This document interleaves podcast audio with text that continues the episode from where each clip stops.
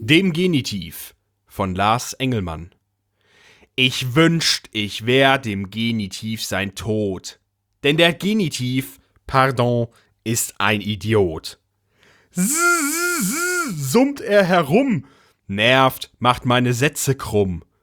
Worte müssen fließen, von den Lippen springen, aus dem Boden sprießen, will sie mir nicht abringen und auf der Flucht erschießen.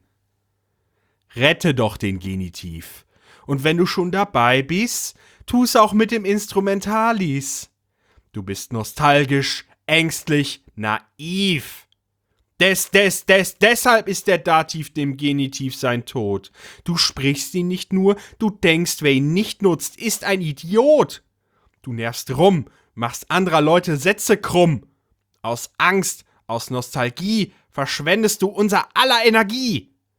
Benutze doch den Genitiv, aber sei nicht so naiv und denke, dass dein Zetern etwas ändert. Du beschleunigst seinen Abgang, un- oder voll gegendert.